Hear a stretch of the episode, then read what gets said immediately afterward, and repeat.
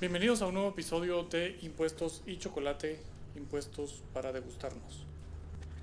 Espero que el episodio de hoy, el episodio de Halloween de hoy, les sea atractivo. ¿Qué vamos a hablar?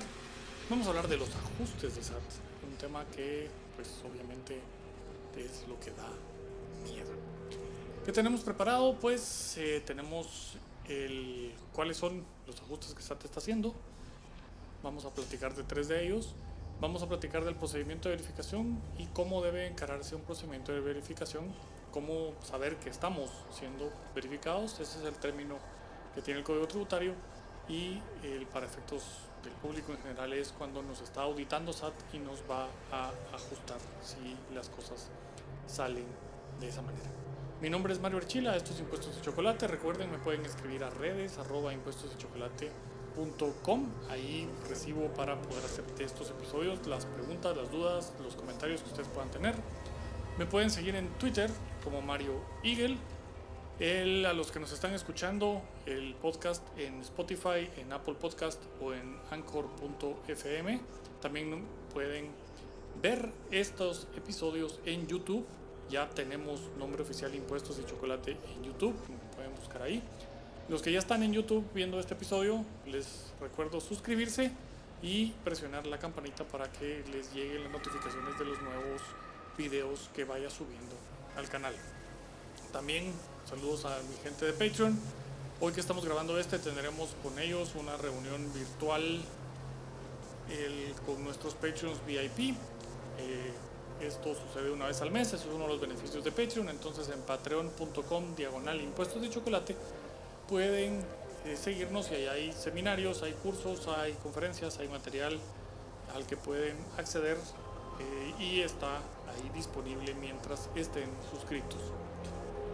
Los espero por ahí. Pues mi nombre es Mario Archila, impuestos chocolate, chocolate. impuestos para impuestos.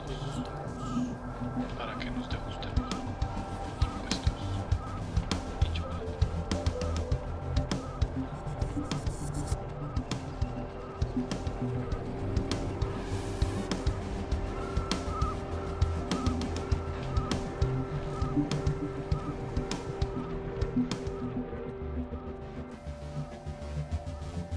Pues bien, vamos entonces al contenido de este episodio. Aquí tengo las notas lo, que, de lo que vamos a ver. Ya en estos tiempos modernos el susto no es ni las brujas, ni los dragones, ni que venga la Inquisición a traernos. El susto es que nos llegue una notificación de SAT y entonces ahí nos vaya de la patada. El pues ¿cuál es el, tema principal de los ajustes? Pues obviamente el principal tema es el susto, las multas y lo demás que corresponde cuando llega SAT y nos pretende ajustar. Aquí tengo, estoy teniendo un poco de problemas con que mi cámara no quiere enfocar. Vamos a ver cómo le, cómo le hacemos. Ahí si me muevo yo, entonces creo que ahí estamos mejor enfocados. Perfectamente. Entonces en estos tiempos, pues obviamente los mayores sustos es cuando llega SAT y nos ajusta. El, ¿Cuándo tenemos esto? ¿Cuándo, ¿Cuándo vamos a ser sujetos de un posible ajuste? Pues bueno, esto es cuando tenemos un procedimiento, como lo llama la SAT en el artículo, como lo llama el Código Tributario. A partir de los artículos 145 están los procedimientos de verificación o el procedimiento de verificación. SAT tiene a su disposición un procedimiento para realizar ajustes y verificaciones. Vamos a hacer más adelante eh, otros episodios tratando otro tipo de procedimientos que hay y comunicaciones que tiene SAT con nosotros los contribuyentes que no necesariamente tenemos que atender, que no necesariamente tienen una repercusión eh, negativa. Pero es obviamente lo, lo importante de los procedimientos de SAT es que sí pueden llegar a sancionar. ¿Cómo identifico entonces que es un procedimiento de ajuste?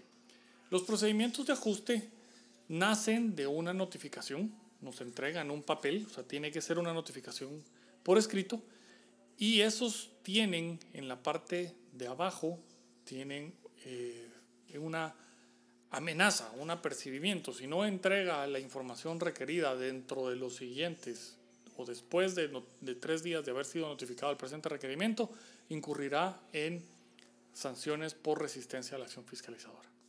Ese es el elemento que identifica que estamos ante un procedimiento de este tipo de verificación.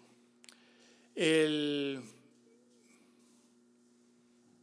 se le conoce como ajuste. Esta parte es donde inicia la auditoría. Ahí hay algunos requisitos que SAT debería de cumplir, hay unos otros requisitos que omite, pero eso también lo vamos a, lo vamos a tratar en un episodio específicamente sobre el contenido de los requerimientos y cuáles son para aquello de que algún día la gente de SAT eh, oiga y vea estos episodios y haga las cosas tal y como dice la ley, que la verdad es que no pierde, no pierde nada haciéndolo y ganamos todos porque se gana en seguridad y en confianza respecto a las actividades de la administración. Pero bueno, mientras tanto, eso es lo que sucede. El, este requerimiento, esos tres días, esto es lo peligroso, porque si no cumplimos, no entregamos dentro de esos tres días, nos va a poner una sanción de resistencia a la acción fiscalizadora. Entonces, aquí vale la pena mencionar qué es la defensa tributaria, para qué, para qué nos sirve. La defensa tributaria es el resguardo de los derechos, de sus derechos, en cada una de las etapas en las que hay alguna comunicación con la administración tributaria y que uno puede salir sancionado o perjudicado.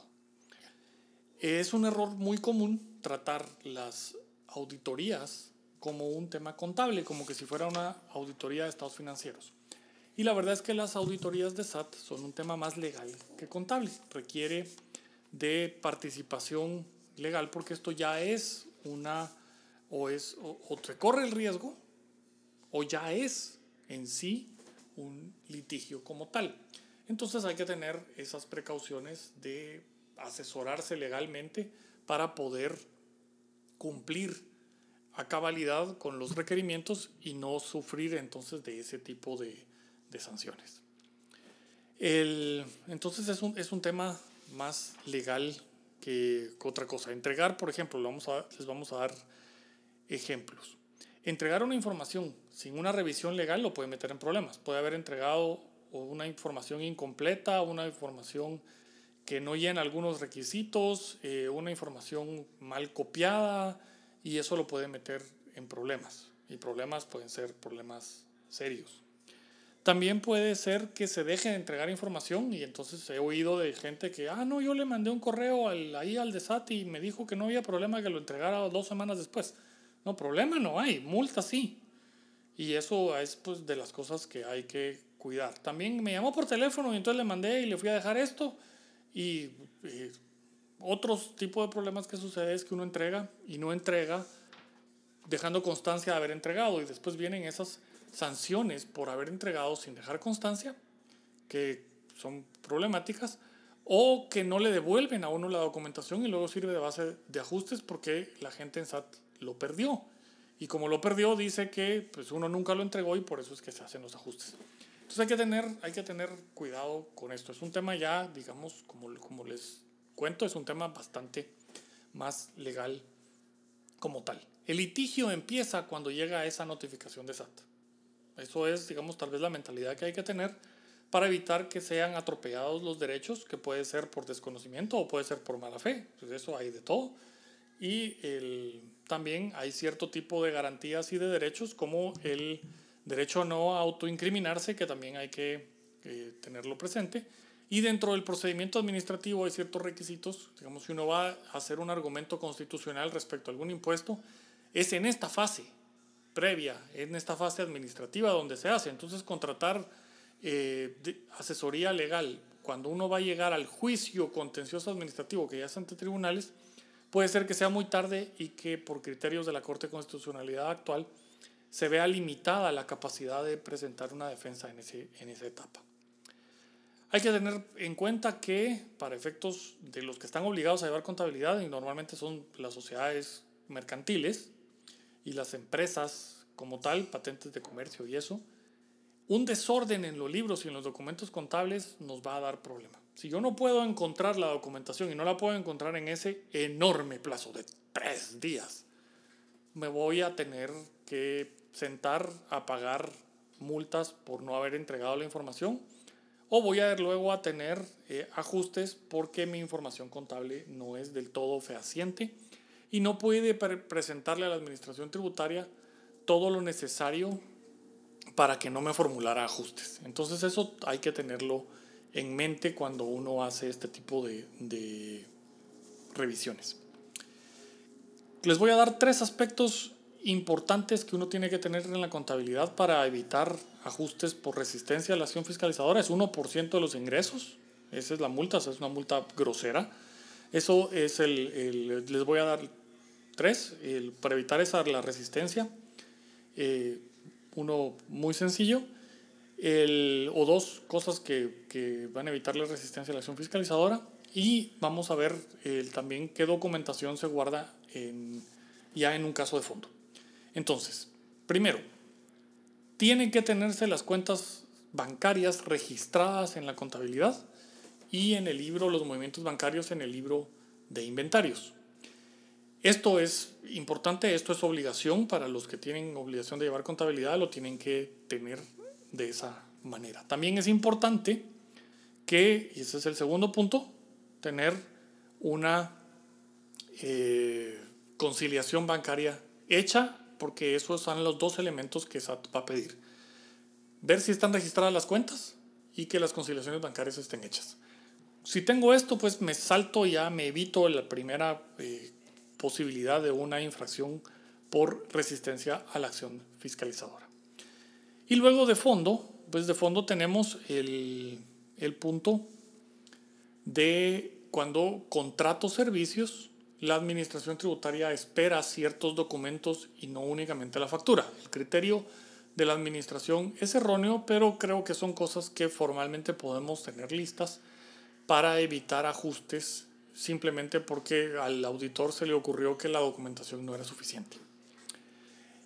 El, ¿Qué pide cuando tengo una eh, factura por servicios, por servicios prestados? Bueno, obviamente el primer tema es que no puede decir simplemente servicios prestados, eso no es válido. Tiene que tener una descripción un poco más eh, detallada de lo que es.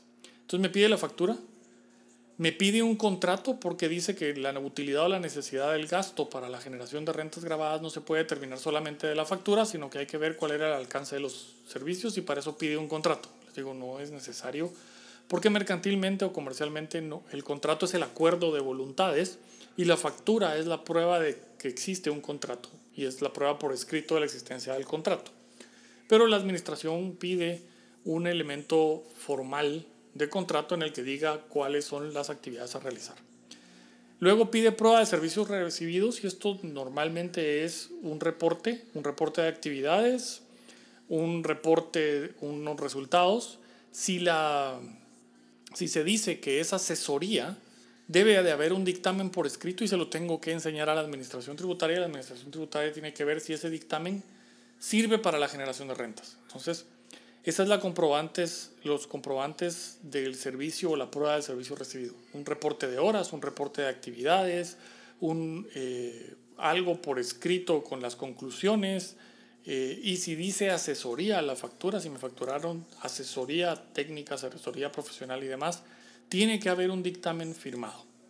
Esto es lo que pide. Son vicios que vienen probablemente de criterios de Contraloría General de Cuentas porque no es comercialmente necesario. Los servicios se pueden prestar por teléfono, puede haber sido consultas telefónicas y eso eh, se cobra y se paga y perfectamente está eh, cumplida la legislación comercial y demás, pero no necesariamente el criterio eh, de la administración para verificar la utilidad o la necesidad del gasto. Pide comprobante de pago. Esto pues tiene un problema con los servicios que no necesariamente los servicios se pagan en el periodo que corresponde y se facturan en el periodo que corresponde. ¿Por qué? Porque hay una discrepancia entre el IVA y el impuesto de la renta. El impuesto de la renta me exige que los gastos los registre bajo el sistema de lo devengado, mientras que la ley del IVA me exige que emita la factura el prestador del servicio en el momento en el que le pagan el servicio. Y esto es distinto. Entonces yo contrato un servicio, eh, tengo el contrato, el servicio se va a realizar entre agosto y noviembre, se concluye el, el servicio entrega el reporte en el mes de diciembre y yo le digo eh, gracias por los servicios prestados, empiezo con el trámite para hacerle el pago. Si nos vamos a la literalidad de la ley, bajo sistema de lo de vengado ya me entregó, ya tengo el resultado, ya registro que le debo, esto es gasto por el sistema de lo de vengado, no le he pagado y en enero, el trámite y demás, en enero emito el cheque, se lo voy a dejar y me entrega mi factura por lo que le estoy pagando con fecha de enero. Esto me va a dar problemas, los servicios están registrados en el periodo enero-diciembre, pero la factura es de enero, el cheque es de enero, entonces SAT me va a decir y me va a tratar de discutir, pero bajo sistema de lo vengado no debería haber ningún problema y la factura y los servicios están registrados correctamente en los meses que corresponde, uno en el periodo enero-diciembre y eh, para efectos del IVA en enero. Entonces, el último punto que me pide para servicios es haber hecho las retenciones respectivas. Del IVA. Con el IVA lo que discute la Administración Tributaria usualmente es que el crédito sea necesario para la generación de rentas. Y, perdón, para el, para el proceso productivo. Y unifica el criterio de proceso productivo con la generación de rentas, lo cual es erróneo, porque la, la ley del IVA no habla de rentas y el proceso productivo no tiene nada que ver con generación de rentas grabadas.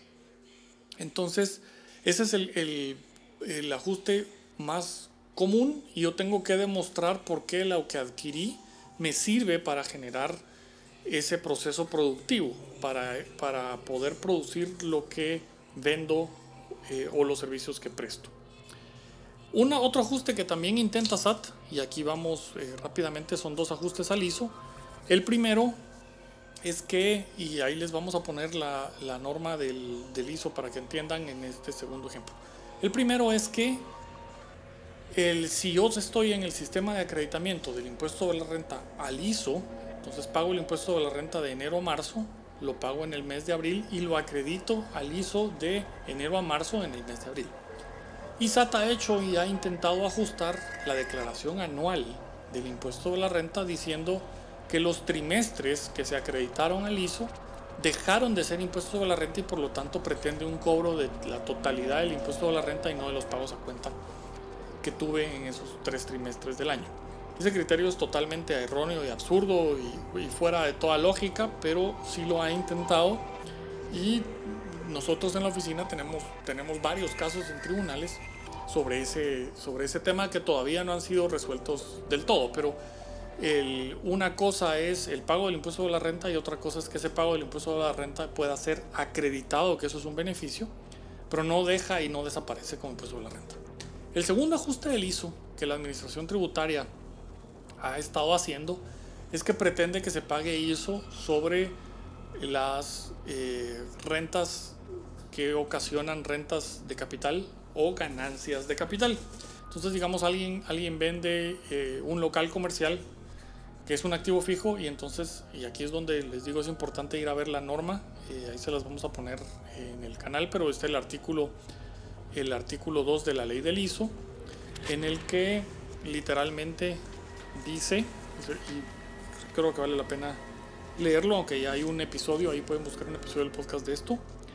El conjunto total de rentas brutas percibidas o devengadas de toda naturaleza, habituales o no, incluyendo los ingresos de la venta de activos fijos obtenidos, declarados o que debieron declararse por el sujeto pasivo durante el periodo de liquidación definitiva anual del impuesto de la renta inmediato anterior al que se encuentre en curso durante el trimestre que se determina y paga este impuesto. Entonces pretende que las rentas de capital y las ganancias de capital también paguen ISO. Ahora, el ISO es del año 98 y nuestra ley de impuesto de la renta es del año 2012. ¿Qué pasó? En la ley del impuesto de la renta anterior, las ganancias de capital sí se incluían dentro de la declaración anual, pero eso ya no sucede. Y ahora en el impuesto de la renta el artículo 15 nos dice que las rentas de capital y las ganancias de capital se liquidan obligatoriamente por separado en el régimen que tienen y es un régimen instantáneo mensual, por ponerlo así. Las rentas de capital y las ganancias de capital se generan cuando se dan y se pagan y se liquidan mensualmente dentro del mes siguiente en que se generó y únicamente se declara cuando hubo generación de ese tipo de rentas no se declaran dentro del periodo de liquidación anual, entonces constitucionalmente no pudiéramos incluirlos. Creo que este es un ajuste que necesitará ser discutido bastante más con la, administración tributaria, para que quede firme lo que han dicho en tribunales, pero nos parece que es inadecuado. Pues espero que, les guste el episodio especial este de Halloween sobre los sustos que da la SAT y nos vemos dentro de una semana. Mi nombre es Mario Archila, esto es Impuestos y Chocolate, impuestos para degustarnos. Para que nos degustemos.